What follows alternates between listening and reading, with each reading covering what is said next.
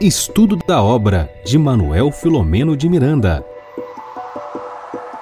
Nas fronteiras da loucura.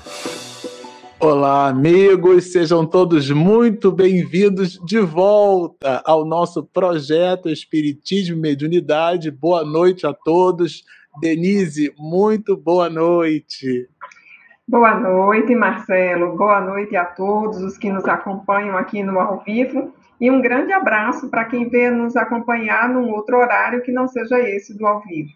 Exatamente. Sintam-se todos abraçados, de manhã, de tarde, de noite, de madrugada, no mundo espiritual. Se você está recebendo esse streaming nas plataformas digitais do plano espiritual. Sinta-se assim abraçados pelos que estão assim às voltas aqui com mergulho na carne, no corpo de carne, estudando.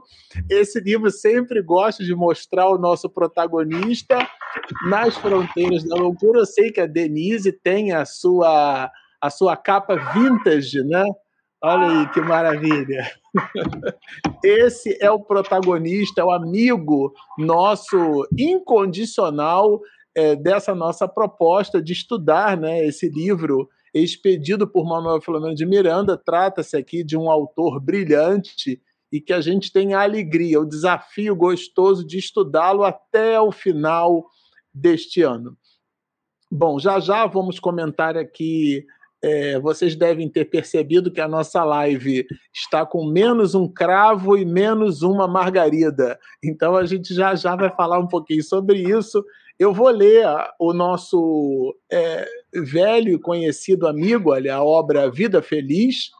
Como vocês já sabem, que nos acompanha aqui no canal. Se você está nos ouvindo e nos vendo pela primeira vez, este é um livro psicografado pelo médium baiano, humanista, esse gigante estoico Divaldo Pereira Franco. É, quase que a metade da produção de tudo aquilo que Divaldo deixou e deixa por sobre a face da terra diz respeito ao seu mediunato e a outra metade, não exatamente nessa mesma proporção, são os seus feitos humanistas. É um homem no mundo, né, se movimentando em consonância com aquilo que Jesus nos trouxe como máxima, que é o amor ao próximo, é realmente um benfeitor que esparge luz, paz, benfeitorias. Então, é, é, a gente tem motivo de sobra. Eu não sou partidário da ideia de que poeta bom é poeta morto, né? Pessoa espera desencarnar para elogiar. Eu acho delicioso a gente elogiar em vida, né? Esse nonagenário que está entre nós e foi por ele que a veneranda Joana de Ângeles, ou anteriormente Juana de Asbar, Juana de la Cruz, né? Se você já esteve no México, já pegou uma nota de 200 pesos e é o rosto dessa feminista brilhante que agora, na expressão de Joana de Ângeles, escreve a mensagem servindo-se dessa psicografia magnânima desse humanista a que nos referimos de Valdo Franco. Portanto, esse livro Vida Feliz tem esse binômio, aquilo que em aritmética a gente chama de binômio perfeito, que é mais que perfeito, né? E é por esse casamento espiritual brilhante que a veneranda, na lição de número 38, eu já vou pedir a Denise para, na sequência, fazer a nossa prece, a veneranda nos diz assim: usa a verdade com o objetivo de ajudar, jamais como uma arma de agressão ou revide. A verdade é qual diamante que exige adequado envoltório para manter-se seguro e, quando atirado para alguém, não o ferir. A tua talvez não seja a verdade legítima, ou pelo menos não será a completa. Preserva para o momento próprio, no qual possas dignificar e erguer quem caia ou se esteja precipitando em abismos de loucura e ilusão. Vamos orar. Aproveitando então o ensejo dessa noite para usarmos a verdade, nos coloquemos inicialmente na disposição de buscá-la. E aqui buscamos a verdade através das páginas do livro Nas Fronteiras da Loucura. E para isso rogamos a Jesus as suas bênçãos de paz para nós e para todos os que estão conectados com esta live neste momento e os que venham a acessá-la posteriormente.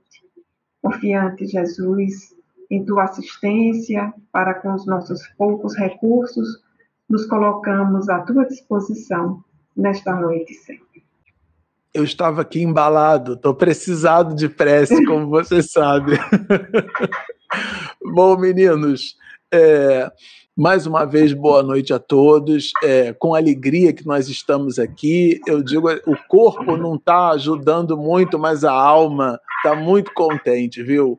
É, como a Regina comentou na semana passada, a gente fez aqui uma, um 4 por 100, né? A Regina me substituiu aqui, que na verdade é, a Denise eu acompanhei pela internet, estava uma delícia o, o, a live passada com a Denise e a Regina, mas eu contraí, né, Covid, peguei a Covid é, e ela me abraçou de jeito. Então, na semana passada eu não tinha nenhuma condição, nenhuma condição, doía até o relógio, sabe, Denise? Eu tirava o relógio do pulso e o relógio continuava doendo, que dirá o corpo. Então, sem nenhuma condição, é, agora a gente tem ainda os, os, o, o, resquício né, do que sobrou da Covid, essa voz, eu brincava com a Denise aqui nos bastidores, essa voz de, de Munha, né? A voz não ajuda muito, mas o, o, o coração está contente, está feliz, né? é só o corpo mesmo, burrinho de Deus, na expressão de Francisco de Assis, ele que está precisando de cuidado. Então, a, a Regina, que por cuidar de mim no período da convalescência, ela acabou recebendo esse abraço né, da Covid e ela agora é ela que está impossibilitada de, de estar entre nós aqui ao vivo porque não é um material gravado, né, Denise? A gente faz ao vivo, ao vivo e em cores. Então não é algo que a gente é, grava e é um vídeo em que a gente pode editar depois, não é isso. Então aqui realmente a gente faz a live, como o nome já sugere, é uma live, né? É ao vivo. Então, é, a, Regina hoje é a que nos acompanha. O Bernardo sinalizou para nós que ele deve estar regressando é, da compatibilidade de seus compromissos profissionais que o fizeram ficar um pouquinho afastado, mas lá para o final de junho, início de julho, com a graça de Deus, ele estará conosco aqui, né? E a gente vai conseguir é, dar sequência aos quatro, né? E de maneira estoica, vamos hoje, eu e Denise, né? A gente vai é, e seguir com o trabalho. Bom, nós fizemos, eu já vou passar a palavra para a Denise, nós fizemos uma singela divisão entre nós, o, o, capítulo, como vocês sabem, a gente divide ele, né? A gente analisa o capítulo a partir dos parágrafos propostos pelo, pelo autor espiritual, estamos falando de Miranda, e especificamente esse capítulo tem 37 parágrafos. É, os primeiros parágrafos que vão do 1 até o 18, é, nós vamos entregar o verbo sempre feliz, educado, assertivo, feminino, macio e gracioso da nossa Denise Lino.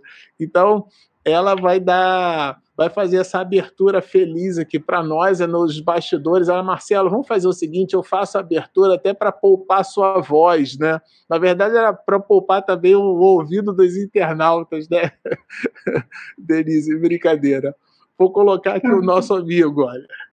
Então vamos lá, no capítulo de hoje, que é o de número 15, recordando vidas passadas, o Marcelo já adiantou, nós temos duas unidades temáticas, coincidentemente são duas unidades temáticas e estamos nós dois aqui. Então, essa primeira unidade temática, ela vai do parágrafo 1 até o 18, e nós vamos encontrar aí algumas informações muito importantes, que são tanto informações que vão fechar a história que nós estávamos acompanhando aí nos dois últimos capítulos, que é o drama de Noemi, o próprio Filomeno de Miranda diz aí no início desse primeiro parágrafo que o seu drama possuía as tintas fortes das tragédias. Então, isso é muito importante a gente chamar a atenção porque o nosso querido Filomeno de Miranda, ele não ameniza. De fato, Marcelo e amigos, ele nos diz da gravidade do problema enfrentado por Noemi e a sua família, e ele faz essa alusão com uma tragédia do teatro grego, né? Porque na sequência ele vai nos dizer que ah, são narrativas que através de Sófocles, que foi o grande dramaturgo grego da época clássica, é, a tragédia tornou-se conhecida. Então, o drama de Noemi tinha todos os ingredientes de uma tragédia, ou seja, a, a tragédia grega ela se caracteriza por ser um texto sério e por tratar de aspectos relativos ao destino de um dado personagem ou a aspectos da sociedade.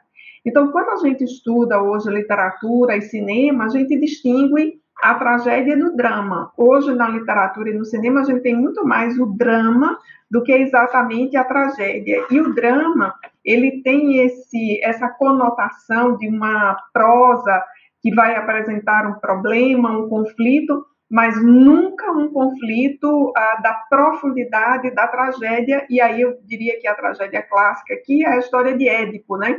O jovem rei que para o pai proteger o, o, filho de um destino ingrato, é, abandona esse filho e depois o filho se apaixona pela própria mãe. Então a tragédia é coisa desse tipo, né? Muito mais para é, muito mais do que o drama propriamente dito. E no caso de Noemi, nosso querido Miranda é, diz que a situação tinha realmente as tintas de uma tragédia.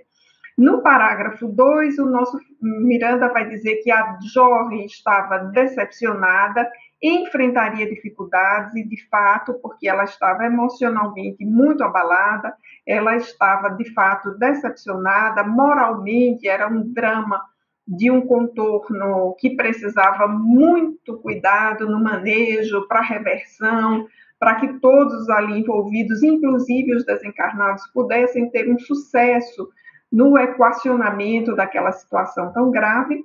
E afora esse aspecto emocional e moral, do ponto de vista físico, nós vamos observar aí na no terceiro parágrafo que provavelmente Noemi teria alguma sequela, porque o nervo foi quase seccionado. Então vejamos a gravidade é, do ferimento de Nieli. Né? Teve bastante sucesso o trabalho do cirurgião, mas esse era o quadro. Então, nos três primeiros parágrafos, nós temos aí o fechamento da história anterior. Do quarto parágrafo em diante, nós vamos nos encontrar com algo que eu gosto muito nos textos do Manuel Filomeno de Miranda, que são as suas reflexões. Então, há reflexões dele, como essa que está no quarto parágrafo, que começa aí com meditava nas dores que desfilavam naqueles dias diante de nossos olhos e a providencial interferência do amor em todas as ocorrências. Aí, Marcelo, nós já podemos destacar o binômio dor e amor. Então, nós conseguimos concluir, a partir já dessa obra aqui, no capítulo 15, e de tudo o que nós lemos desse autor espiritual, que para uma grande dor, somente um grande amor para repará-la. E nós estamos diante de histórias que têm essa conotação. E aí, o que também muito me agrada é essa relação que o Miranda faz, né? Entre o que ele observa e o ponto de vista em que ele está. No, no, nosso estudo prévio, eu disse a Marcelo algo que me encanta. Não é apenas o que o Manuel Filomeno de Miranda observa, mas é o como ele observa, é a sua maturidade. Então vejamos que ele diz aí, olha, meditava nas dores que desfilavam naqueles dias. Então o verbo desfilar aí também merece um destaque, porque aí faz um, digamos assim, um jogo textual, não é um jogo estilístico com a ideia dos desfiles de carnaval, que é o que nós estamos acompanhando nessa narrativa. E aí nós vamos encontrando né, esse lado do Manuel Flamengo de Miranda, que não é apenas daquele que relata uma tragédia, mas do que tem a sensibilidade para relatá-la, do que tem a sensibilidade para observar a natureza, que é o que nós vamos ver na página seguinte. Então, no parágrafo 5, nós vamos observar o nosso queridíssimo Manuel Filomeno de Miranda, mais uma vez, nos dando essa demonstração de que, para recuperar-se das grandes atividades que ele fazia, ele observava a natureza. E aí, no quinto parágrafo, nós temos essa evidência. Tudo em a natureza convida à paz e ao amor. Poemas vivos de beleza, invitando à meditação e ao crescimento interior. Então, nós tiramos uma lição muito grande aí, Marcelo, que eu tenho procurado colocar é, em pauta na minha vida, que são as pausas para estar em contato com a natureza. Então, de forma sequencial, praticamente reiterada, pelo menos uma vez por semana, um lugar que tenha esse espaço com natureza viva, porque nós aprendemos com o nosso queridíssimo Miranda a admirar a natureza e a dela recolher esses eflúvios de paz e de amor. Então, ele no, no quinto parágrafo aí nos traz essa informação, é, que é uma lição de vida que podemos, na medida do possível, nos esforçar para colocar em pauta, né? Na sequência, nesse mesmo quinto parágrafo, ele vai fazer aí um contraste, isso é muito próprio da escrita do Manuel Filomeno de Miranda. Veja, tudo em a natureza convida a paz e o amor, aí na sequência ele nos diz, o atavismo das paixões primitivas faz que o homem renuncie à glória da harmonia exterior que veste a terra. Então, nós temos aí um contraste muito próprio do texto de Miranda. Então, nós temos a paz da natureza e as paixões primitivas do homem, e no final ele ainda diz assim: né, irrompe como vulcões íntimos, violentos, em erupções destruidoras. Então, a reflexão que o Filomeno vai fazendo é, nos traz esse contraste. E aí sim, a partir do sexto parágrafo, nós temos um elemento importante da narrativa, porque aí nós vamos ter uma espécie de gap anterior que vai ser coberto. O gap é aquele salto, aquele espaço, né? Então, talvez o leitor menos atento não tivesse percebido, e aqui o narrador, muito ciente, não é só onisciente, mas muito ciente do que ele teria que nos entregar, ele vai cobrir esse gap, e aí ele nos remete para o primeiro dia do carnaval, que é o sábado de carnaval. Portanto, é, ele vai nos levar para um dia antes do início da narrativa desse livro, porque a narrativa começa no domingo de carnaval, na manhã do domingo, né? Lembremos lá do primeiro capítulo. Então, aqui nós vamos um, um, uh, para o sábado. Vejamos aí que ele vai nos dizer: Recordei-me naquele momento, já no posto de socorro, que a véspera, antes de chegar o apelo de Angélica, Angélica é exatamente a mãe de Julinda, é uma personagem que está lá nos três primeiros, quatro capítulos do livro. Então, ele nos coloca de volta na história, né? E aí ele vai dizer que havia é, estado presente com o benfeitor num suntuoso teatro onde se daria o desfile de fantasias a serem premiadas. O famoso baile de máscaras do carnaval, né, ou bal masqué, muito é, que teve, já teve muito sucesso no Brasil, de festas suntuosas, e o Manuel Filomeno de Miranda vai nos descrever exatamente o lado espiritual de uma festa como essa, né? E vai nos dizer aí, no sétimo parágrafo, esse começa com razões de emergência nos levaram ali no desempenho do Ministério de Auxílio. Então, vejamos que ah, sobre um baile de máscara, nós temos também a notícia de que o Filomeno, juntamente com o doutor Bezerra e o grupo com o qual eles trabalhavam, estavam ali prestando algum auxílio. Seguindo aí no texto, eh, nós vamos olhar eh, esse parágrafo oitavo, quando o direcionamento aí do Filomeno vai nos levar para observar aquele recinto dessa posição em que ele se encontra e com o seu olhar de maturidade. Então, nós vamos ter aí alguns contrastes também, e para aqueles mais, digamos, iniciantes na leitura espírita, isso pode até parecer muito surpreendente, mas aqui nós afirmamos que é muito mais recorrente do que nós possamos imaginar.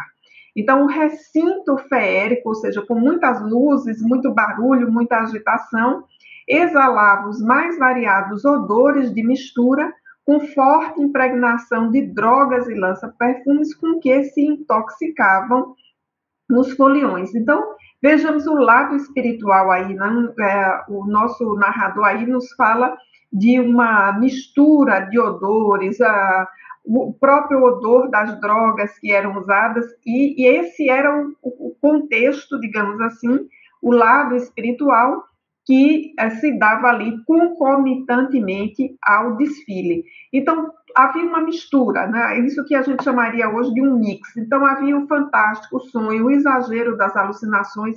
Então, vejamos que, ao mesmo tempo que nós temos uma narrativa que nos fala do físico, os odores né, que ali estavam, também nos fala do psicológico, o fantástico, os sonhos e as alucinações. Então, vejamos aí na sequência uma informação muito importante. Vai dizer que a luta era inocultável. E agora eu vou fazer como Marcelo, né? Esse adjetivo a gente não pode deixar passar barato, né, Marcelo? Esse adjetivo não está aí de graça, né?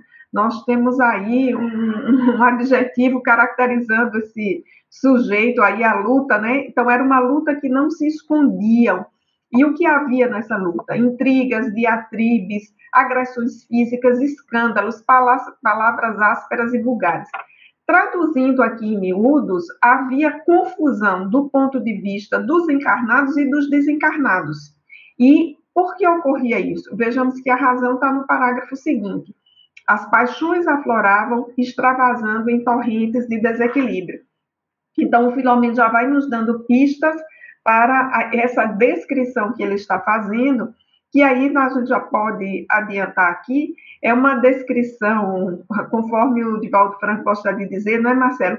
Antropossócio, psico, espiritual da situação, porque ela não é só é psicológica, ela não é só sociológica, ela é também antropológica, no sentido que tem a ver com a formação da nação brasileira, mas ela é, nesta obra, e à luz do Espiritismo, sobretudo, uma descrição espiritual. E nós estamos vendo aí os indícios dessa descrição espiritual é, pela, pelo olhar do Manuel Filomeno de Miranda, que traz aí, vejamos no parágrafo 11, quando ele diz: misturavam-se espíritos de aspecto bestial e lupino, verdugos e técnicos de vampirização do tônus sexual em promiscuidade alarmante com inúmeros encarnados que se compraziam reciprocamente na situação parasitária em osmoses psíquicas de grau avançado.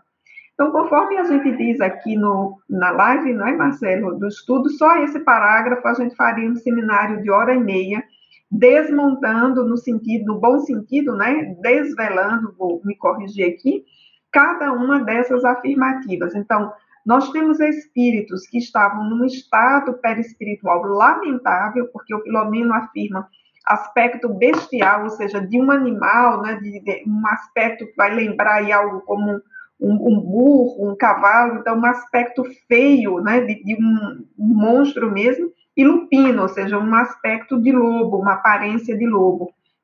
Além desses, né, que eram espíritos subjugados, e nós aprendemos isso com toda a obra do Filomeno de Miranda, ele traz aí uma informação preciosa. Havia também verdugos e técnicos em vampirização do tônus sexual. Então, não são quaisquer técnicos e não são, uh, não é qualquer tônus que é sugado. É exatamente esse específico tônus sexual que tem tudo a ver com a festa que está aqui sendo o pano de fundo, que ah, na qual se dá o direito, né, as pessoas imaginam que tem o direito de extravasar todas as suas paixões. Aliás, a paixão é o tema dessa primeira unidade temática aqui, e ao final nós vamos remeter ao livro dos Espíritos. Mas voltando aqui para o nosso Miranda, ele vai dizer também algo muito importante para que a gente possa entender. Havia uma perfeita, profunda simbiose, porque a situação era parasitária, ou seja, a mesma ideia que a gente tem de parasita, que a gente aprende lá na escola, no sétimo, oitavo ano, lá na disciplina de ciência, né? É um animal que vai é, se, se acostar e se encostar no outro e vai sugar as energias daquele outro, é a mesma ideia, a palavra é a mesma. Então, uma situação parasitária, né, do ponto de vista de desencarnados para encarnados, e ainda tem mais, em osmoses psíquicas de grau avançado. Então, a gente também precisa lembrar, lá das aulas de biologia, a noção de osmose, que é a, a ideia de transferência de fluidos dentro de uma célula, da parte externa para a parte interna. Então, nós temos nessa situação aí uma, uma simbiose é, muito profunda entre encarnados e desencarnados. E aí, veja que na sequência, o próprio Filomeno vai dizer que é difícil uh, identificar quem é o parasita e quem é o hospedeiro, tão intrincada estavam ali os perispíritos, as energias, né, o pensamento. Novamente, no parágrafo seguinte, nós vamos ter aquilo que chamamos de contraste na obra de Filomeno.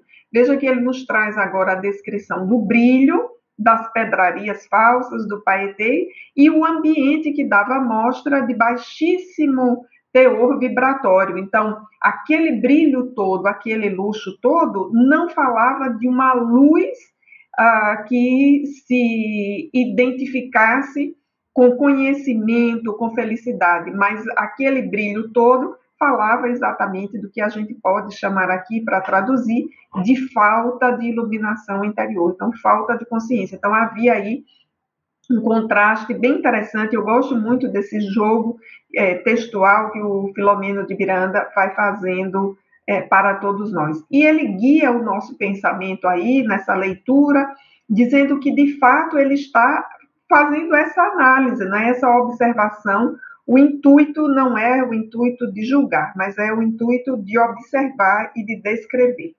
E no parágrafo 15, né, é, nós vamos achar uma informação aí bastante importante, ainda nesse sentido da descrição, é quando ele vai nos dizer ah, do aspecto psicológico, né? o investimento da emoção, dos foliões que ficaram muitos meses na confecção das fantasias. Então, ele nos traz agora esse lado que é da dimensão humana, esse investimento ah, nessas fantasias, esse investimento na festa, esse investimento emocional nesse baile que ia chegar e o quanto era um investimento de meses para uma experiência emocional que seria de alguns minutos, passageira e com toda a disposição para ser uma experiência que envolvesse muitas disputas. Né?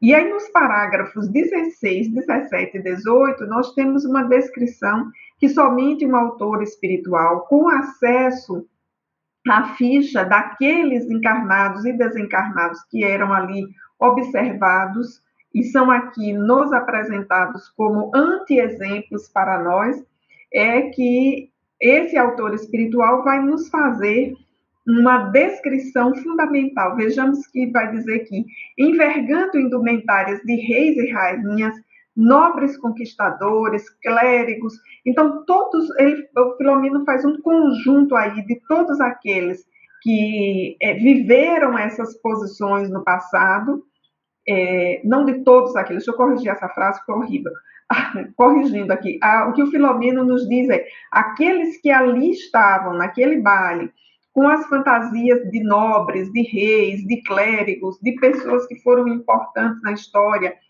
inclusive a fantasia uh, reproduzindo de forma fiel a roupa, os adereços.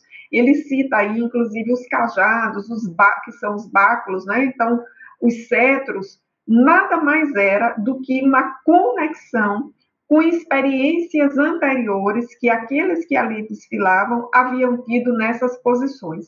Então, nós temos aí uma informação muito pre preciosa que permite que nós observemos essa história, observemos esses exemplos, mas também observemos a nós mesmos. De que é que nós gostamos, uh, que opções nós fazemos para a nossa vida, porque isso nos traz uma indicação muito importante de quem nós fomos. Então, aqui a discussão que vem na sequência sobre reencarnação vai nos fazer exatamente trazer um olhar para a nossa vida. E aí eu vou destacar um, um detalhe é, do parágrafo 18, já que quase encerrando a, a minha fala, vou pedir para Marcelo passar um, um, pouquinho aí a nossa página, né? É, no nosso parágrafo 18, esse parágrafo que começa acompanhando os irmãos embriagados pelo prazer intoxicados pelo bafio da disputa doentia, fui advertido pelo benfeitor, que considerou em apontamentos oportunos alguns lances das pessoas e daqueles a quem buscavam imitar tão fielmente quanto possível. Então, é exatamente chegar nesse nível da observação, desse olhar do Dr. Bezerra de Menezes, que vai ser um olhar afetuoso sobre os que ali estavam, mas mas vai nos trazer essa conexão é, com essa relação exterior da fantasia com o interior e, sobretudo, com as vidas passadas. Nós temos aí um, aquilo que poderíamos chamar de um contínuo de conexão entre exterior e exterior extraordinário para nossa reflexão. E já encerrando aqui, Marcelo, as minhas observações sobre essa primeira parte do texto, eu quero remeter os nossos internautas ao Livro dos Espíritos, na terceira parte, no capítulo 12 da perfeição moral, o subitem paixões, a partir da, da questão 907 até a questão 912, em que o codificador examina essa temática que o nosso querido Miranda nos traz na primeira unidade temática desse capítulo. E eu vou só ler aqui a questão 907 e a sua resposta, é, para deixar para os internautas né, a importância de a gente voltar ao livro dos Espíritos e estudar essa temática. Então, na 907, Kardec pergunta: será substancialmente mal o princípio originário das paixões, embora este princípio esteja na natureza, ou seja, esteja íncito em nós, né? E a resposta dos espíritos é: não. O, a paixão está no excesso de que se acresceu a vontade, visto que o princípio que lhe dá origem foi posto no homem para o bem, tanto que as paixões podem levá-lo à realização de grandes coisas. O abuso delas, aliás, corrigindo, o abuso que delas se faz é o que causa o mal. Então, uma questão muito importante sobre essa temática, o codificador e os espíritos que o assessoravam, lembrando-nos de que o problema não está nas paixões, essa força está em nós e ela pode ser construtiva. O problema está no modo como nós direcionamos essa força tão intrínseca e tão nossa que é o da paixão por alguma coisa, por algum tema ou por alguém. Vou ficando por aqui, Marcelo, passando a fala para você. Depois a gente pode voltar a comentar o capítulo. É uma maravilha, né? Deixou, levantou a bola assim, ó, direitinho. O, o, se vocês observam, é, o autor espiritual ele faz uma, ele constrói o texto, né? A Denise citou isso muito bem. Ele divide o capítulo em dois grandes épicos. Então, é, até no estudo que a gente fez, né? A Denise lembrou muito bem. É, nós somos daquela época da fita cassete, né? E a fita cassete tinha o lado A e o lado B, né? Como uma moeda uma moeda tem dois lados. Às vezes, Miranda transforma a moeda, toma de um outro objeto, ele usa um cubo, porque o cubo ele é multifacetado, né? Então, é, cada hora é uma abordagem diferente, mas aqui a gente pode considerar esse capítulo como sendo uma moeda, né? Ou seja, ele tem mais de uma face, mais especificamente duas faces. Essa primeira face da moeda, né, quer dizer, o volume de, de considerações que o autor espiritual pretende né, deixar para a nossa reflexão, ele se dá nessa primeira perspectiva que a Denise comentou muito bem, é, e depois o, o autor espiritual ele apresenta uma perspectiva ligada ao processo reencarnatório, né? em cima de perguntas fundamentais que nós deveríamos nos fazer todos os dias. O que é que eu estou fazendo aqui? Né? O, o, por que é que eu me movimento na Terra? Qual que é o meu objetivo né? É, em vivendo, é, se movimentando no mundo? Né? Então, ele começa é, aqui, a partir do parágrafo 19, é, trazendo Miranda, né? começa trazendo uma fala do doutor Bezerra de Menezes. Vocês já perceberam, aliás, isso já se tornou quase que terreno comum entre nós, que o autor espiritual cede o protagonismo para o Dr. Bezerra de Menezes, ou seja, ele, Miranda, se coloca na obra numa condição de aluno, de aprendiz, daquele que observa, e ele protagoniza, né? ele deixa o Dr. Bezerra de Menezes, até no próprio texto, protagonizar as diversas lições que ele, Miranda, já poderia ter colocado para nós como fazendo parte ou como sendo de sua própria autoria ou como sendo objeto da derivada primeira ou segunda de suas próprias reflexões, mas ele não faz isso. Ele constrói o texto de uma forma em que ele faz questão de nos dizer o seguinte: agora levantei, agora você vai lá, doutor Bezerra, e faz o. dá a cortada ali e faz o ponto, né? E ou então faz a sexta, aí depende do jogo, né? Que você esteja acostumado a jogar. Claro, é uma brincadeira, é uma analogia, mas aqui o que a gente está querendo dizer com isso é que o autor espiritual, o Miranda, né? Ele coloca o Dr. Bezerra de Menezes como sendo o nosso grande professor nessa empreitada de entendermos os intrincados e complexos mecanismos obsessivos à luz desses processos de loucura, né? É, é, nessa linha tênue que, que leva entre aquilo que a sociedade, pelo senso comum, admite como fazendo parte da habitualidade, sendo, portanto, habitual é normal, né?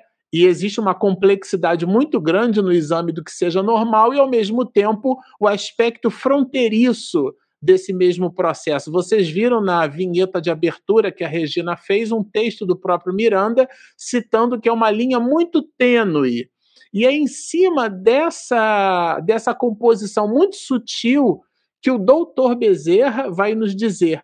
Muitos estudiosos, aí de novo aqui, olha, ele, ele transforma o que seria um adjetivo num substantivo muitos estudiosos, porque você tem os estudiosos apressados.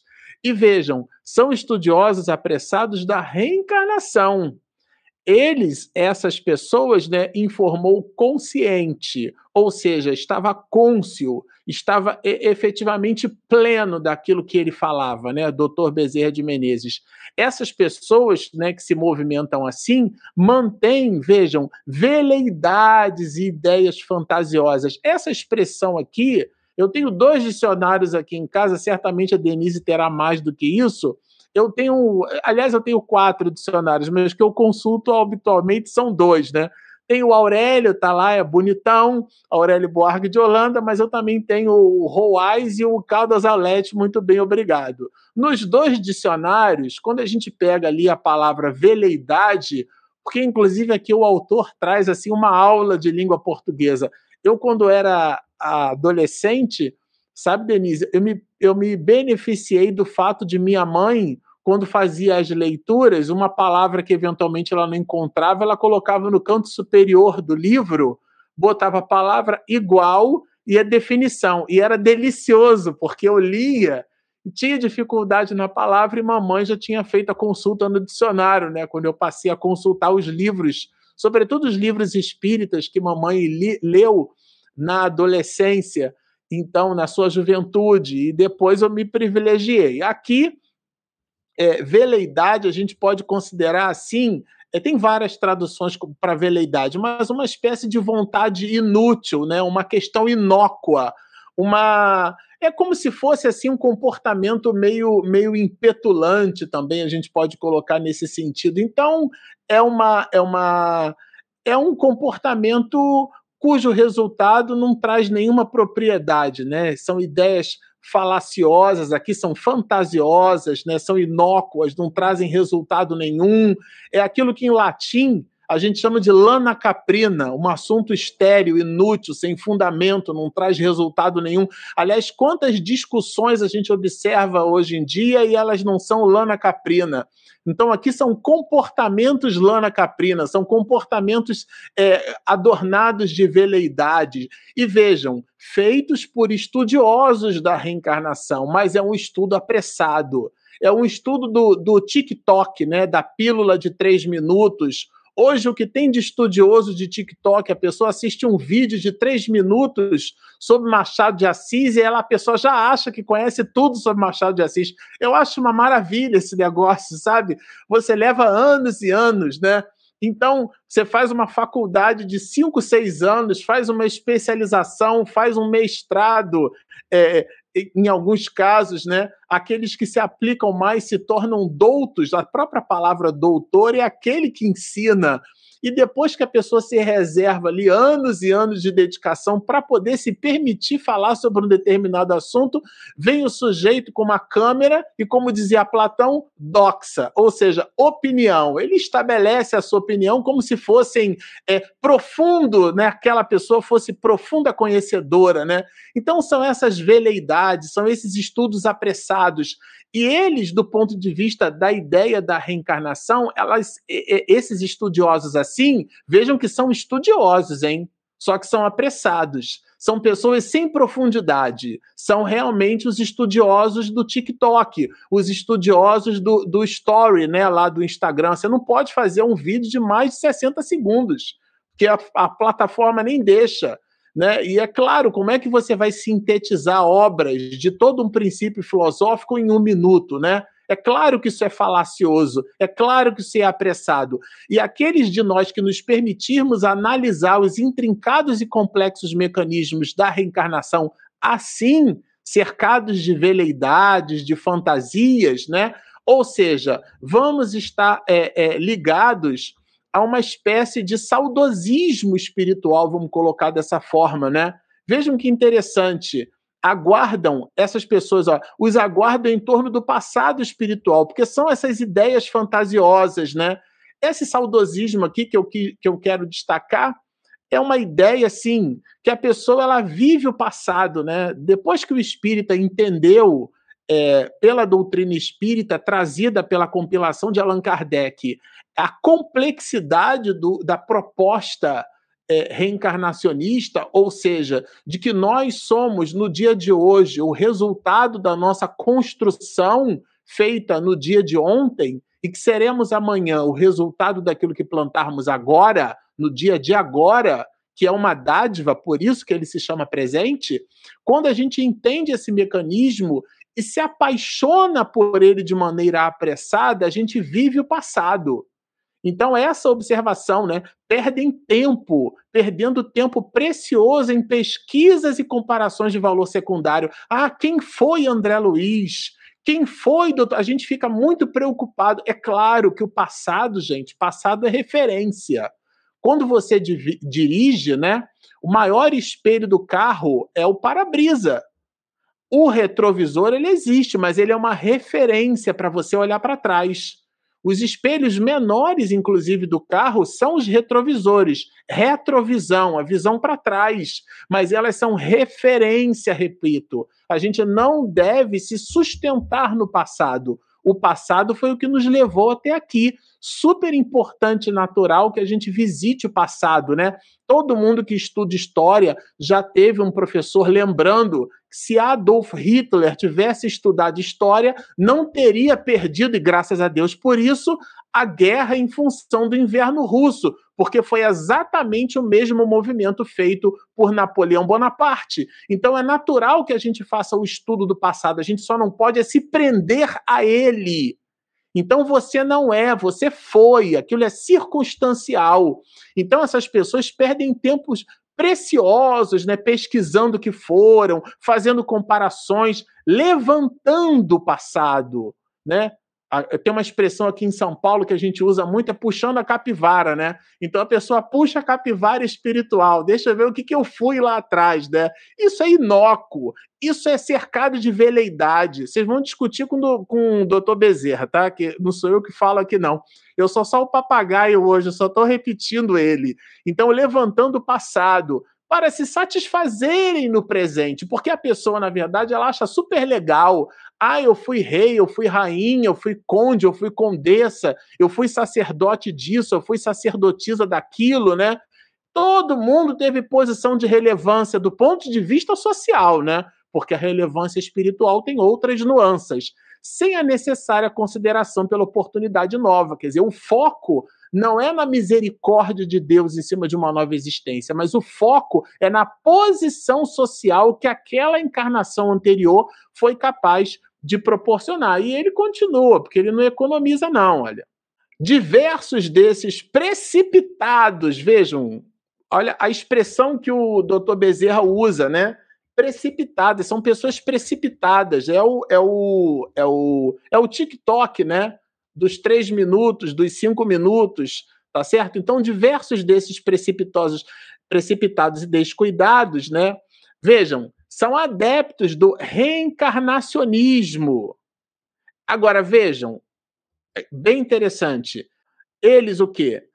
Se viveram personificações célebres e ainda permanecem na Terra, isso aqui eu achei, é, é, achei sensacional, né? Eu me lembro disso é, numa conversa de, de, de, faculdade, né? De campus de faculdade, de intervalo, todo mundo sabia que eu era espírita. E aí um rapaz perguntou assim para mim, o show, escuta só, é, é curioso, né? Ele era protestante e dizer assim para mim é curioso é, que todo mundo que eu conheço que acredita em reencarnação, é, todo mundo foi rei, foi rainha, foi nobre, foi condessa, foi conde, foi ninguém foi súdito, foi vassalo. Você, ah, rapaz, sabe o que, que é? Eu vou te falar. É porque os que foram rei e rainhas e não fizeram bom uso dessa posição social, certamente estão aqui entre nós. Os outros não. Já pagaram a sua conta, né? E já estão, inclusive, no mundo espiritual, ou nos assistindo, né? Ou então em outros páramos celestiais, como foi o caso de Alcione, muito bem colocada pelo nosso companheiro Emmanuel. Ou seja, se a pessoa acha que ela foi uma personificação nobre, né? Vamos definir nobreza aqui como somente a posição social que aquela criatura ocupa, ou seja, num traço humano bem subjetivo. E ela ainda está aqui, como dizia minha avó, boa bisca não foi, né? Ou então não é. Na verdade, recebeu uma oportunidade enorme para se melhorar. Por quê? Porque faliram. Vejam, ó, porque faliram dolorosamente. Então, essas pessoas receberam um patrimônio enorme para se reabilitar. Isso é bem, bem assim apropriado, é bem oportuno a gente tomar por nota, né? É, é como a mediunidade a pessoa se acha o quitário da mediunidade, né? O quitário era um multi-instrumentista, né? Ele tocava um monte de coisa e às vezes ao mesmo tempo. Não, eu sou médium psicofônico, eu sou médium psicográfico, eu vejo, eu falo, eu escuto, eu desenho, eu pinto, eu converso. Ele é o quitário. Só que a mediunidade não está associada, o mediunato não está associado. Isso não sou eu que falo, não. Está lá no capítulo 24 e 25 da parte segunda do livro dos médios. Tá certo? Quando Allan Kardec, a partir do capítulo 16, descreve a taxonomia espiritual, né? Coloca ali os médiums especiais, e claro, são as especialidades da mediunidade, ele protagoniza o aspecto de moralidade no médium tá certo? Então, mas a pessoa não entendeu o recado. Ela acha que a, a, a quantidade de possibilidades medianímicas é o que determina a ascendência moral. E muita gente, né, graças a Deus isso está dissipando, que Saja não foi embora, né, acha que aquele médium é o médium principal, ele tem que chegar primeiro na sala, ou então ele chegar por último, ele geralmente senta na cabeceira, ele parece um sacerdote druida, né? Ele, ele eh, anda como se estivesse volitando, e o mentor da casa só fala por ele. É uma série de cacoetes que a gente tem que tomar muito cuidado com isso, porque mentor de espiritual de casa espírita não é capataz, que só fala por aquele médium.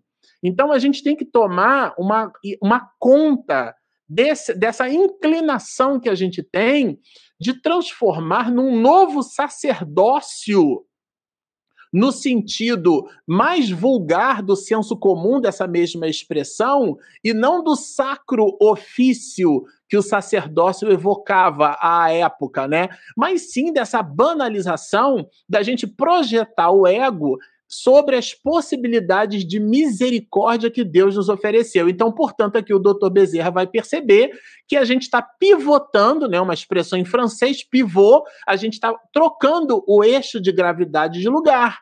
Nós estamos, na verdade, no lugar de centralizarmos as nossas observações em cima da acuidade espiritual, o que, que aquela oportunidade quer me dar como ascensão espiritual. A gente foca na posição social. E claro que isso, isso é, destaca o orgulho, né? cria um deslumbre, a pessoa se volta para aquilo que o próprio benfeitor vai chamar de desmedida ambição, a pessoa entra num terreno que é um terreno falacioso. Né? Aqui ele vai dizer no, no parágrafo 22 é, vejam, né, certamente as desincumbências dos compromissos de elevação fazem-se muito mais difíceis nas altas esferas sociais do mundo. Eu confesso a vocês que quando eu li isso aqui, tá, no parágrafo 22, eu me lembrei muito, né? Eu estou estudando agora esse semestre o pensamento de um filósofo do século XVII, século XVIII, chama-se Immanuel Kant, é, e Kant, é, eu não vou falar aqui sobre o pensamento filosófico kantiano, mas o eixo central é uma espécie de confronto do pensamento de René Descartes, né? Que René Descartes, todo mundo lembra da célebre frase dele: cogito ergo sum, isto é, penso, logo existo, né? Então René Descartes era um, um filósofo que é chamado empirista, né? Então ele precisava da experiência, do aspecto racional. Para Descartes era fundamental,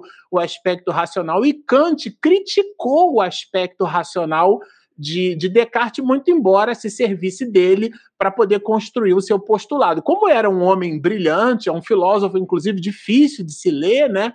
É, ele, num determinado momento da vida dele, ele vai, ele chegou a, a a desprezar as pessoas mais simples na sociedade.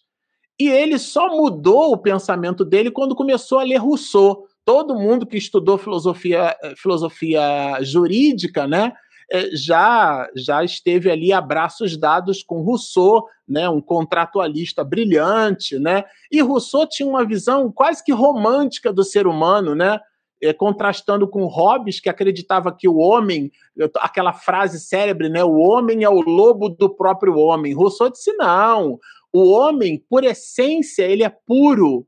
O homem, em essência, ele é honesto. O homem. E aí, o, é, Kant, lendo isso, né?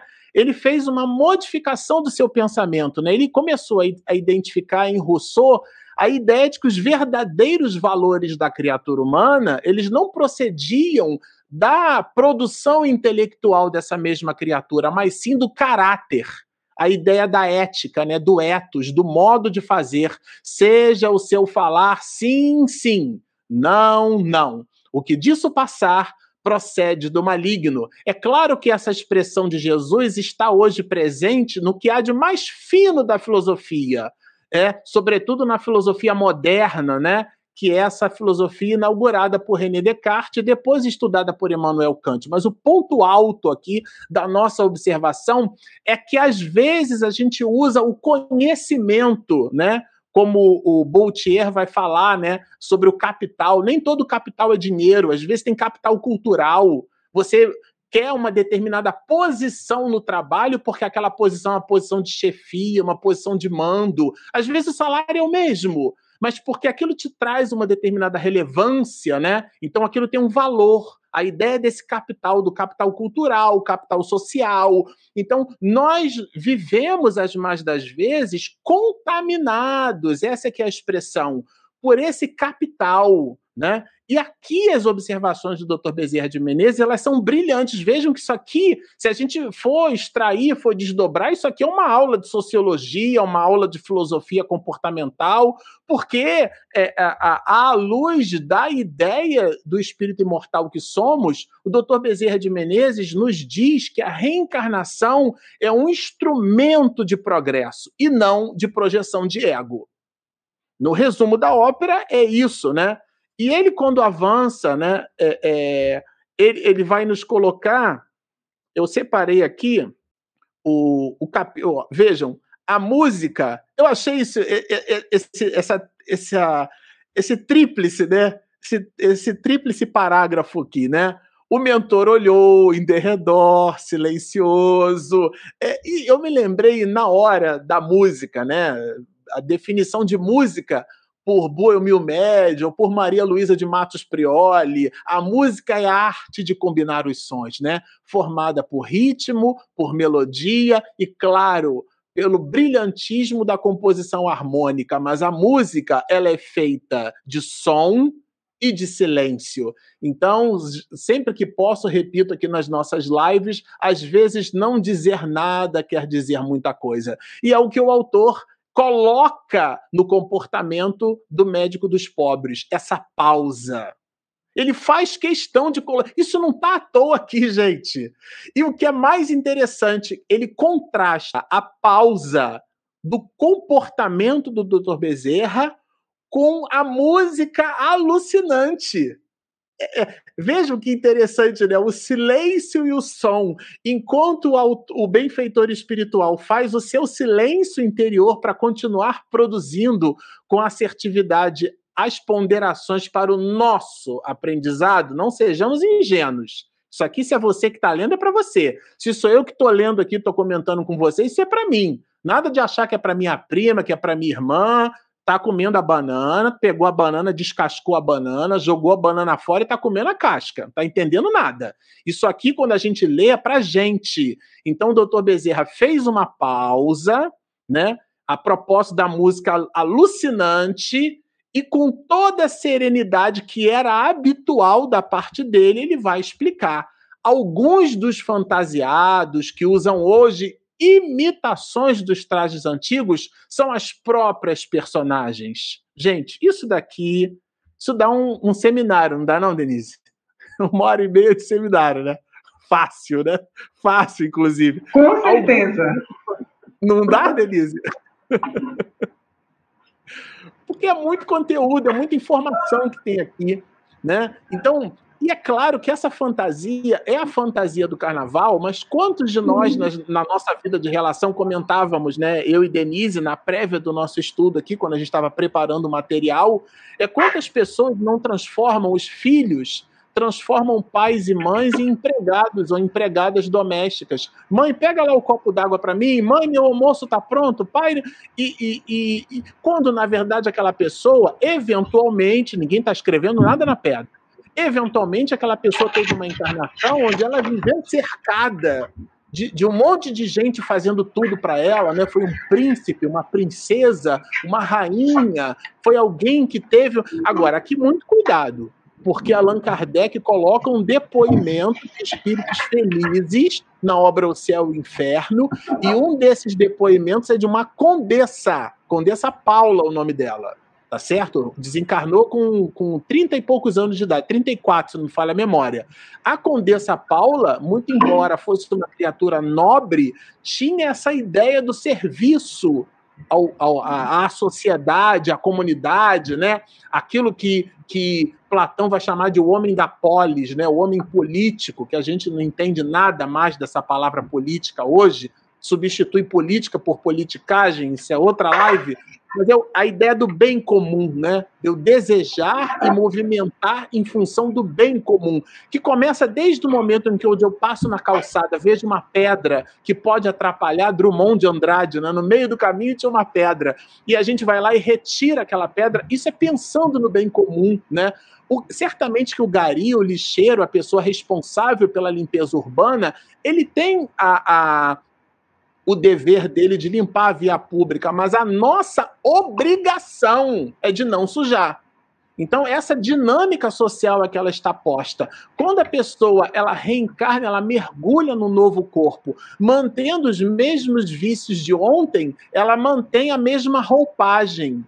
Aqui são os trajes antigos literalmente postos, porque Miranda aqui está narrando pela, pelo verbo do Dr. Bezerra exatamente a analogia mais estreita. Olha lá aquilo ali ó, que, que nós estamos vendo. A pessoa está se servindo daquele personagem para homenagear o personagem, e muitas dessas pessoas que homenageiam personagens no carnaval são os próprios personagens se identificam com eles num nível de proximidade tão grande, porque afinal de contas se identificam com o próprio comportamento de outrora. Mas é muito apropriado a gente tomar por nota que o passado já passou.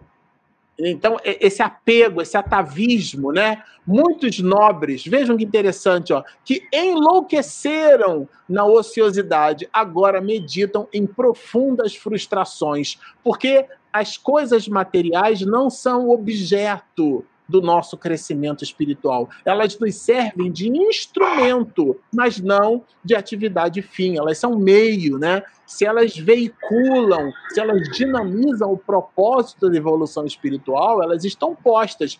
Por isso que o Dr. Bezerra de Menezes vai dizer que é muito complicado você nascer numa posição sociocultural avantajada e você não se corromper por aquela posição.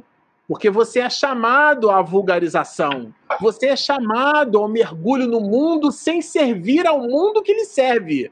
É, no mínimo, fazer girar a economia doméstica, né? É, no mínimo, fazer girar a economia social. É, no mínimo, fazer girar a economia nacional e planetária. Afinal de contas, a sociedade nos entrega e nós devolvemos a essa mesma sociedade. Mas se a pessoa fica presa no personagem do ontem, ela vivencia o drama das situações ridículas. Ou seja, veste-se do personagem de uma glória de um dia e traz para si né, mecanismos complicados. Então, ele vai dizer: as marcas de determinadas reencarnações não desaparecem de um para outro momento, porque a pessoa investiu né, naquele personagem. Né? Então, se ela realmente ela se acostumou com ser servida, ela faz das pessoas que estão à sua volta, né? Os seus empregados domésticos, porque afinal de contas esse era o personagem do ontem, né? Então essas marcas são difíceis, elas não, desaparecem assim aquele personagem, né, da Marvel do Thanos. Você dá um estalado de dedo e muda. Na natureza nada dá saltos com exceção dos elétrons, né, que pulam de uma eletrosfera para outra, nada dá saltos em natureza. O processo é homeopático, é lento, né? De um para outro momento. E ele usa uma expressão nas tecelagens sutis do espírito, porque nós esculpimos na alma esses nossos comportamentos, que renasce no corpo sofrendo os efeitos, os efeitos do psiquismo, né? Daquilo que nós imprimimos no nosso psiquismo. E é curioso aqui, né? Eu citei René Descartes, fazendo uma espécie de contraste né, com essa ideia do, do, do da, projeção que a gente faz, a gente usa, às vezes, o conhecimento. Eu li Marco Bagno uma vez, preconceito linguístico. Como é que tem gente que usa o conhecimento da língua portuguesa para dizer assim: olha como é que eu sei bem português e você não sabe nada, né? E na capa, né? Na capa do, da obra dele, é, é, tem um casal de nordestinos que lá pela terceira, quarta parte do livro, é claro que quando eu bati o olho eu sabia que era nordestino, porque eu sou filho de nordestino, eu reconheço de longe. Mas aí o autor vai dizer mais lá para frente que era o próprio pai e a própria mãe dele, né? eram os pais dele que ele colocou na capa. Brilhante a ideia, né? a sacada. Porque a gente, às vezes, do pouquinho que a gente tem, a gente usa não como um instrumento para compartilhar, para dividir, mas para projetar o ego, para dizer que sabe mais do que o outro, para dizer que conhece. E é curioso, porque o governador do planeta Terra, ele escolheu os andrajos modestos, as vestes de Jesus resplandeciam, mas eram simples. Ele, ele escolheu o convívio da dor e do sofrimento humano. Ele não ficou na academia. E, e aqui não é um negacionismo, porque aqui é, é, ele, é o próprio autor, né? O, o próprio doutor Bezerra, pela pena do autor, não desconsiderou os bens do mundo. Isso aqui não é um negacionismo para as coisas do mundo, tá? É, nem os seus transitórios detentores. Na verdade, o que Jesus fez foi oferecer uma oportunidade para dizer o seguinte: olha, isso daí é, não é a condição fundamental, de fundamento, de base, de alicerce. O teu alicerce está no cumprimento da lei do amor. Então, aqui é um lembrete do autor espiritual, onde Jesus nos oferece e nos ofereceu e continua oferecendo por várias vezes uma oportunidade. Então, a reencarnação é uma oportunidade de crescimento espiritual. É como o médium Kitaro que eu mencionei. Às vezes é um espírito falido que recebeu um patrimônio enorme para poder se reabilitar. Mas não tem nada a ver com a, com a mediunidade, com a quantidade, é a qualidade. É o mediuna, mediunato, né? uma expressão, inclusive, que foi muito bem cunhada na literatura de André Luiz essa, essa entrega, esse estoicismo moral, esse compromisso de não ficar mais se perguntando: será que médico que fuma pode dar passe? Será que eu posso tomar uma cervejinha um dia antes de ir para casa espírita? A pergunta é por que é que fuma? Por que é que bebe? Ela é anterior, é uma proposta de vida. Ninguém botou faca no pescoço do outro e agora você vai para a reunião mediúnica. A pessoa vai por escolha. E as nossas escolhas, elas têm o ônus e o bônus da própria escolha. A bonificação é a própria entrega da criatura no exercício de tornar-se melhor, não perante o mundo, mas perante a, a, sua própria condição perceber que ela hoje está melhor do que foi ontem e amanhã, em função do dia de agora, ela está, estará se tornando melhor. Essa dinâmica é um compromisso da própria criatura. Então, dignas dignas. São todas as conjunturas em que o espírito renasce para evolução. Ou seja, nós percebemos que a vida é uma proposta de evolução, porquanto, afinal, são todos dons de Deus. Vejam, o dom não é nosso, ele é de Deus. É a parábola do talento. Você nasceu com Kitaro, hoje eu tirei a mediunidade para Cristo, a pessoa nasceu com um monte de possibilidades mediúnicas, são dons que Deus nos ofereceu para que e nós vamos prestar conta desse dom. Se você enfia a moeda na terra e devolve conforme você recebeu, você não a multiplicou e, inclusive lhe será retirado. Porque tudo isso, essa moeda, esses dons de Deus, eles são colocados na nossa estrada evolutiva à guisa de progresso espiritual, né? O progresso de todas as almas. Bom, era esse o pacote de alegrias, Denise, que eu separei aqui para todos nós. Ok, estava empolgadíssima, né? Foi para descontar da semana passada. Gastei tudo a, que eu tinha. É, gastou tudo. E a voz melhorou, né? No decorrer da Graças a, Deus. a voz foi ficando limpa, né? Nós temos é, vários comentários de pessoas que estão nos assistindo. Marcelo estava acompanhando aqui os comentários. Creio que nós só temos uma pergunta, que está por volta das 20 horas e 6 minutos, exatamente. E é, temos várias pessoas que estão aqui no, no chat é, destacando que começaram a assistir as lives ainda há pouco tempo, estão fazendo aquele esforço de maratonar as lives para nos acompanhar aqui, o que é muito bom. Nós ficamos muito felizes. Pessoas de diferentes lugares do Brasil todo e do exterior estão aqui nos acompanhando. Os abraços para Regina, né? Isso, né? então muitos abraços aqui para Regina, as preces para ela também, muitos é, recadinhos carinhosos que ela vai poder ler depois. E acho que nós podemos ir para a pergunta, né? Só temos essa pergunta, você já separou aí. Vamos, eu vou essa. soltar, eu vou soltar a vinheta de perguntas e respostas. Momento de interação. Perguntas e respostas. Aí, já não perco mais o emprego, viu? Já... Pois é, eu dei, eu dei a dica. Vamos para as perguntas, vamos para a pergunta, era para você captar a ideia da vinheta. É, é, a ficha, a minha ficha é uma ficha de chumbo. Eu sou da época da ficha, a ficha demorou a cair, Denise. Mas olha, de fato tem algumas aqui, eu separei, né? Aqui a primeira eu, é, é a, a, da Ellen, né? Ela, ela fala lá de Montreal, aqui a gente separou é, esse abraço de Montreal da Ellen à guisa de, de, de abraço, né? Representando a Ellen aqui, todos os internautas que estão conectados conosco, das mais variadas partes, né? A Denise lembrou muito bem. É, do restabelecimento de Regina e mamãe aqui marcando presença, né? Todos, inclusive eu, enviamos à Regina o nosso carinho com votos de restabelecimento da saúde o mais rápido possível. Bom, aí agora tem algumas questões aqui. Eu vou começar pelo Daniel e aí você responde essa que eu falei demais agora. ok, tranquilo.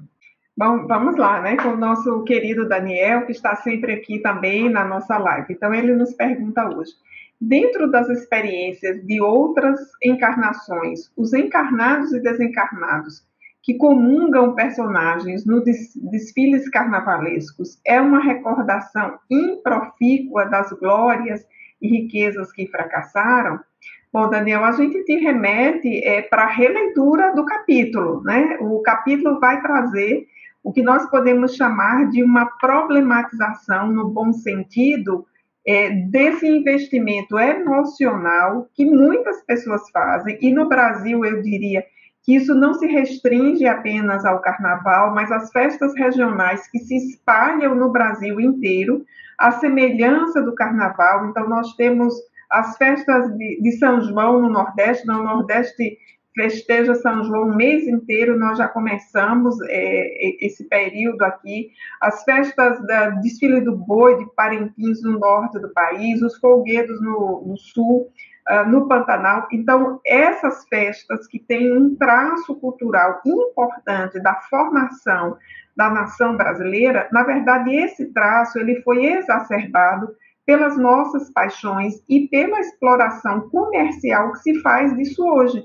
Então, essas festas elas se tornaram um mega comércio transnacional, inclusive, e é nessa exacerbação da vivência dessas festas que vem à tona as nossas paixões. É exatamente o foco da primeira parte do capítulo que nós estamos discutindo hoje.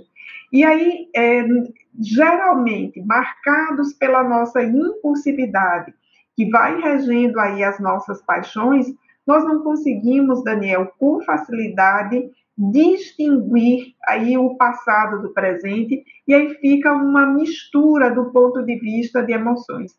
Então, o que nós diríamos aqui com muito cuidado, muito zelo em relação a esse assunto, é que nós precisamos, de fato, usar da palavra cuidado, né? Cuidado, quem vai para a festa, como é que vai, qual é o seu propósito, e tenha muito claro isso que uh, o ambiente espiritual não vai ser dos melhores. Isso vai depender, sobretudo, do seu propósito lá. Num evento como esse, numa festa, você tem também as pessoas que estão ali trabalhando, estão com foco, muitas vezes, na transmissão do evento que está passando, outras que estão uh, plantão de médico, de bombeiro. Então, essas festas, elas propiciam, Daniel, que a gente observe um conjunto de fatores. Então, tanto tem esse lado de quem exagera, não só no carnaval, mas em qualquer festa, e as próprias festas possibilitam também a muitas outras pessoas, pela via do trabalho, uma importante possibilidade de restauração da própria biografia de outras existências. Muito bom. Eu achei aqui um comentário Denise, do Roberto. Ah, ótimo. Isso. Né, acho que vale a pena a gente falar vale, sobre ele. Eu tinha né? visto o comentário do Roberto e ele respondeu aquela provocação no bom sentido que nós temos no início. O que é que estamos aprendendo com o Filomeno, né? Não são só dúvidas, né? As aprendizagens também são muito importantes que apareçam aqui. Então, nós temos aí a afirmativa do Roberto. A cada dia de estudo, perceba a necessidade de amar a todos, mesmo com tantas dificuldades. Em muitas ocasiões, me condiciono ao silêncio. Em outros momentos, me fortaleço na prece. E aí a gente vai dizer parabéns para o Roberto, né? Está fazendo aí um exercício dificílimo, sabemos, né? De silêncio, mas um exercício muito vigoroso, que é o da prece. A gente não costuma dizer, Denise, no coloquial assim, Senhor, me dá paciência, porque se me der força eu esgano o sujeito, né? Então pede prece, pede tranquilidade, toma um copo d'água. Muito bom. Aqui, a Sônia, essa eu respondo para ela rapidinho. Ela pergunta assim: você, na verdade, Denise, já respondeu, né? É, já, já a sua resposta ela já traz é, elementos para para dissolver esse questionamento aqui. Faz mal assistir o carnaval na televisão, mesmo não saindo para vê-lo na rua? Então é o comentário da Denise, né? Quando a gente observa um, um espetáculo artístico, né? Vamos considerar do ponto de vista estético, né? A estética é a filosofia da beleza, é a expressão da criatura buscando é, a beleza, né? Então, na, na sua proposta ou proposição mais legítima, ela tem a sua valoração. O que nós fizemos é, com essa valoração, e a gente não fez só com isso, né? A gente fez com a música, a gente fez com a literatura, nós fizemos isso, nós tisnamos né, as expressões de beleza nas mais variadas manifestações. Então, aqui, sabe, Sônia, é um, é um ponto, é uma reflexão. Eu, às vezes, eu pego uma série para assistir, né? É claro que, é, e, eu já vou confessar a vocês uma coisa, eu quando assisto uma série, eu, sabe, Denise, eu fico meio perturbado, a Regina diz que eu tô, porque eu digo assim, nossa, se eu tivesse lendo é, fulano de tal, acho que eu estava ganhando mais, porque eu descubro depois de três, quatro episódios daquela série que, é, que aquilo sabe, aquilo não, não tem sustentação. Você espreme, é igual aquele limão que você compra na feira, você acha que ele é bonitão, quando você corta, ele está seco por dentro. Né? E você gastou um tempo enorme para descobrir isso. Eu digo assim: ah, deixa eu eu ficar com o meu Rubem Alves, né, que eu li há pouco tempo aí, que eu sei que você conhece muito bem. Então, deixa eu ficar com esses camaradas. Então, assim, ô Sônia, o que, que eu acho, sabe? É escolher, na verdade, um programa de televisão é escolher. E as escolhas, elas dialogam bastante com os nossos objetivos. Ou pelo menos deveriam dialogar, é uma questão de coerência. Então, por exemplo, é, é, o que, que eu. Quando eu estou falando da série, né? Eu escolho uma série para assistir. E aí, quando eu estou trazendo para dentro de casa cenas de sexo, cenas de pornografia, cenas de agressividade, cenas de roubo, quando eu estou consumindo aquilo, por livre escolha. Eu fiz questão de colocar no canal, eu fiz questão de. Às vezes tem o, o a, a, série tem a sinopse, tem o vídeo de abertura, a pessoa não dá a dizer que ela está enganada. Tem o texto ali, e a, a, pessoa faz questão de assistir. É uma questão, sabe, Sônia? É, é subjetivo, como a gente diz em filosofia, porque pertence ao sujeito. Então é uma questão muito sua. Quais são os seus objetivos? Hoje, particularmente falando, eu só assisto documentário na televisão, porque os outros programas de televisão, nesse momento, né, não dialogam com a minha proposta de vida. Uma ou outra série, Regina às vezes acha umas séries coreanas são maravilhosas, são sutis, são carregadas de, de relações familiares, de conflitos, de questão, questões assim como preconceito. Eu li recentemente, sabe, Denise, um livro da Mary Shelley, que você deve conhecer muito bem, Frankenstein, né? E, e o livro é tudo menos um filme de terror. O livro fala de preconceito, o livro fala de tudo, menos de terror. E eu confesso, nunca tinha lido Frankenstein eu tinha assistido o filme. E os filmes são horrorosos perto do livro. Então, Sônia, é uma questão de escolha a televisão. A mesma, Sônia, essa eu vou deixar para você, Denise. Isso. É, Sônia, nós vamos seguir aí nessa é, indicação que o Marcelo nos apresentou. E quando você pergunta, a vibração negativa é a mesma quando estamos em casa que quando estamos no, no carnaval? Isso vai depender da, da sintonia que nós estabelecemos dentro de, casa. Né? Essa questão da escolha da, dos produtos culturais que nós consumimos, ela é muito significativa e ela exige de nós uma reflexão, porque por vezes nós consumimos sem refletir e aí trazemos para dentro de casa todo esse conjunto aí que o Marcelo chamou a atenção, não é, de cenas de violência, cenas de sexo, cenas de de, de, degradação da condição humana, que é o que mais me dói no coração hoje, são cenas em que a condição humana é degradada, é aviltada.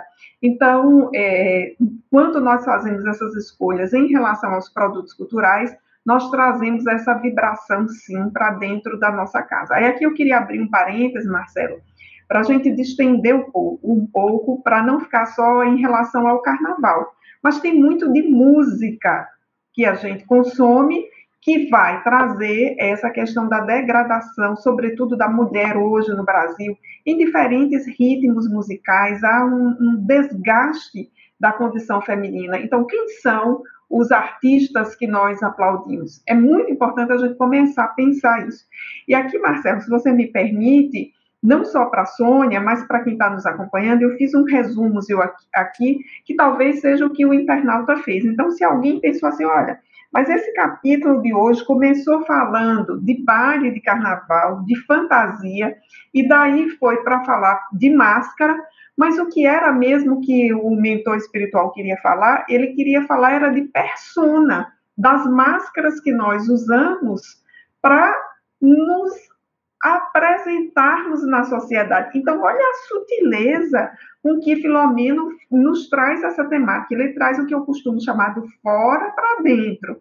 Ele faz com que a gente observe o carnaval, o baile, a, a festa que está lá, mas ele está, no fim das contas, nos falando sobre isso, para nos dizer o quê? Que a reencarnação nos permite revisar as máscaras que nós estamos usando costumeiramente ao longo da existência, e esse é o melhor momento para a gente fazer como Maria, escolher a melhor parte. Então, um capítulo assim maravilhoso, sutil no que tem que nos apresentar, e a gente fica muito encantado com essa delicadeza do Filomeno passando por esse tema aí do baile de máscaras para nos falar das máscaras que usamos enquanto personas. Muito bom. Eu, eu, vou, eu, eu vou trazer aqui esse comentário da Thaís, é, porque a Thaís, é, de uma maneira muito carinhosa, né, fez a fez a quase que uma provocação, né? Só uma curiosidade, né? Como foi estar do lado de internauta, né? É, e aí é, eu queria dizer para você o seguinte, Thaís, que de verdade, na vida, sabe, nós temos posições. Cada hora a gente está numa posição diferente.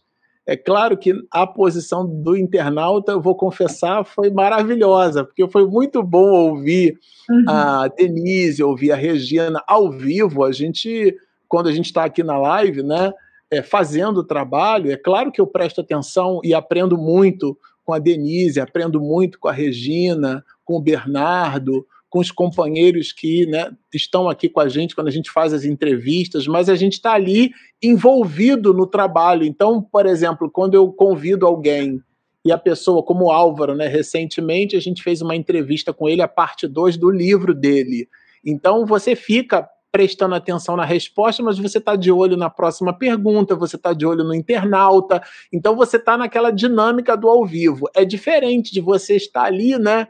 Fresquinho, leve e solto, né? Só realmente focado, né? Ainda mais homem que faz várias coisas, mas é uma por vez, né? Então eu, eu, eu perco ali em relação a você e a Denise, viu, Thaís?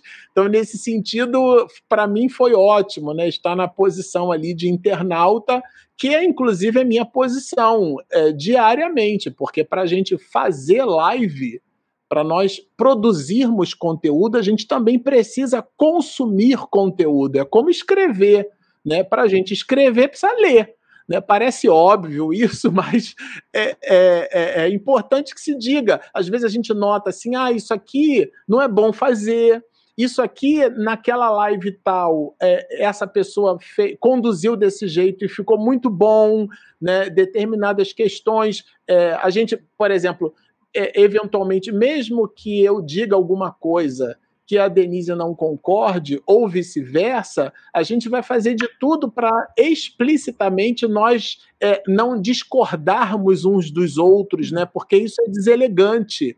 Então, é, nesse sentido, a gente vai construindo um clima de fraternidade, um clima de companheirismo. Então, é, como é que a gente observa isso? Observando outras lives. Então, a ideia do internauta é a ideia daquele que observa, mas é daquele que critica. E a ideia da crítica é a ideia da ponderação racional, né? O crítico não é o cri-cri. O crítico é aquele que analisa do ponto de vista racional, do ponto de vista lógico. Peraí, deixa eu ver se isso que o Marcelo está falando realmente é, bate com o que está no texto, confronta. A gente, inclusive, traz né, informações de outras obras para justamente consolidar o entendimento de que o conceito não é nosso, nós estamos verbalizando algo que sim, nós depreendemos, mas que não nos pertence. Então a posição do internauta é a posição de sempre, viu, Thaís? Eu vou aproveitar também, Marcelo, aqui esse comentário da Thaís para dizer para os internautas que nos acompanham que nós lemos os comentários também. E quando tem aqueles comentários, né, que nos dão aquele toque, aquela sugestão, a gente leva isso em consideração. E a Regina tem um cuidado muito grande de ler esses comentários. Outro dia ela me fez, me deu uma devolutiva aqui dos internautas, assim como faz para você. Então, eu quero dizer para os internautas que a gente lê os comentários. Se não dá tempo ler aqui na live, mas depois a gente reserva um tempo para ler os comentários e a gente fica bem de olho nas sugestões que podem melhorar o nosso estudo. Muito bom. É, eu estou olhando para o nosso Deus Cronos aqui, a gente conseguiu alcançar o tempo, é, conseguimos concluir as observações da noite para esse capítulo maravilhoso. É, eu queria muito agradecer o carinho de vocês, agradecer de público também aqui o carinho da Denise, é uma, tem sido uma parceira, uma companheira muito querida, né? Nos abraça à distância. Então, eu queria, assim, de público aqui, é, é, externar o, a minha gratidão, a minha reverência, né, a sua participação conosco, a sua contribuição, as suas colocações, tem sido assim de uma Miranda certamente está gostando muito, viu, Denise? Que bom, vamos lá. Vamos para a nossa prece, né? Pedir... Já estamos no nosso horário. É, eu vou pedir a você, então, Denise, por favor, é, eu vou te explorar, tá? Para você fazer a nossa prece de encerramento, tá bom, minha amiga? Ok, farei. E aí acabei de me lembrar de uma coisa, Marcelo, que nós falamos no estudo, no nosso estudo prévio, eu já lembrei duas vezes aqui ao longo dos comentários, vou colocar agora. Pedir para os internautas confrontarem o capítulo 38 do Vida Feliz, que nós lemos no início, que é sobre a verdade, com o conteúdo deste capítulo. Tem tudo a ver, mais uma vez. Então, vamos orar. Entusiasmados pela tarefa desta noite, tomados de emoção pelo conteúdo que se destaca dessas páginas, que nos fala sobre a verdade da reencarnação, nós nos elevamos ao querido Mestre Jesus, buscando a melhor parte para fixá-la em nossos corações e em nossas mentes. E tomados, Senhor, por essa expectativa de que a melhor parte já está em nós e que precisamos a ela nos conectar, nós te agradecemos esta noite e rogamos as tuas bênçãos de paz e saúde para todos quantos se conectarem com este conteúdo que nós, de forma despretensiosa, mas com muita, muito entusiasmo, nos comprometemos em aprender e em apresentar. Por isso, Senhor, nós te agradecemos e rogamos as tuas bênçãos de paz, hoje e sempre.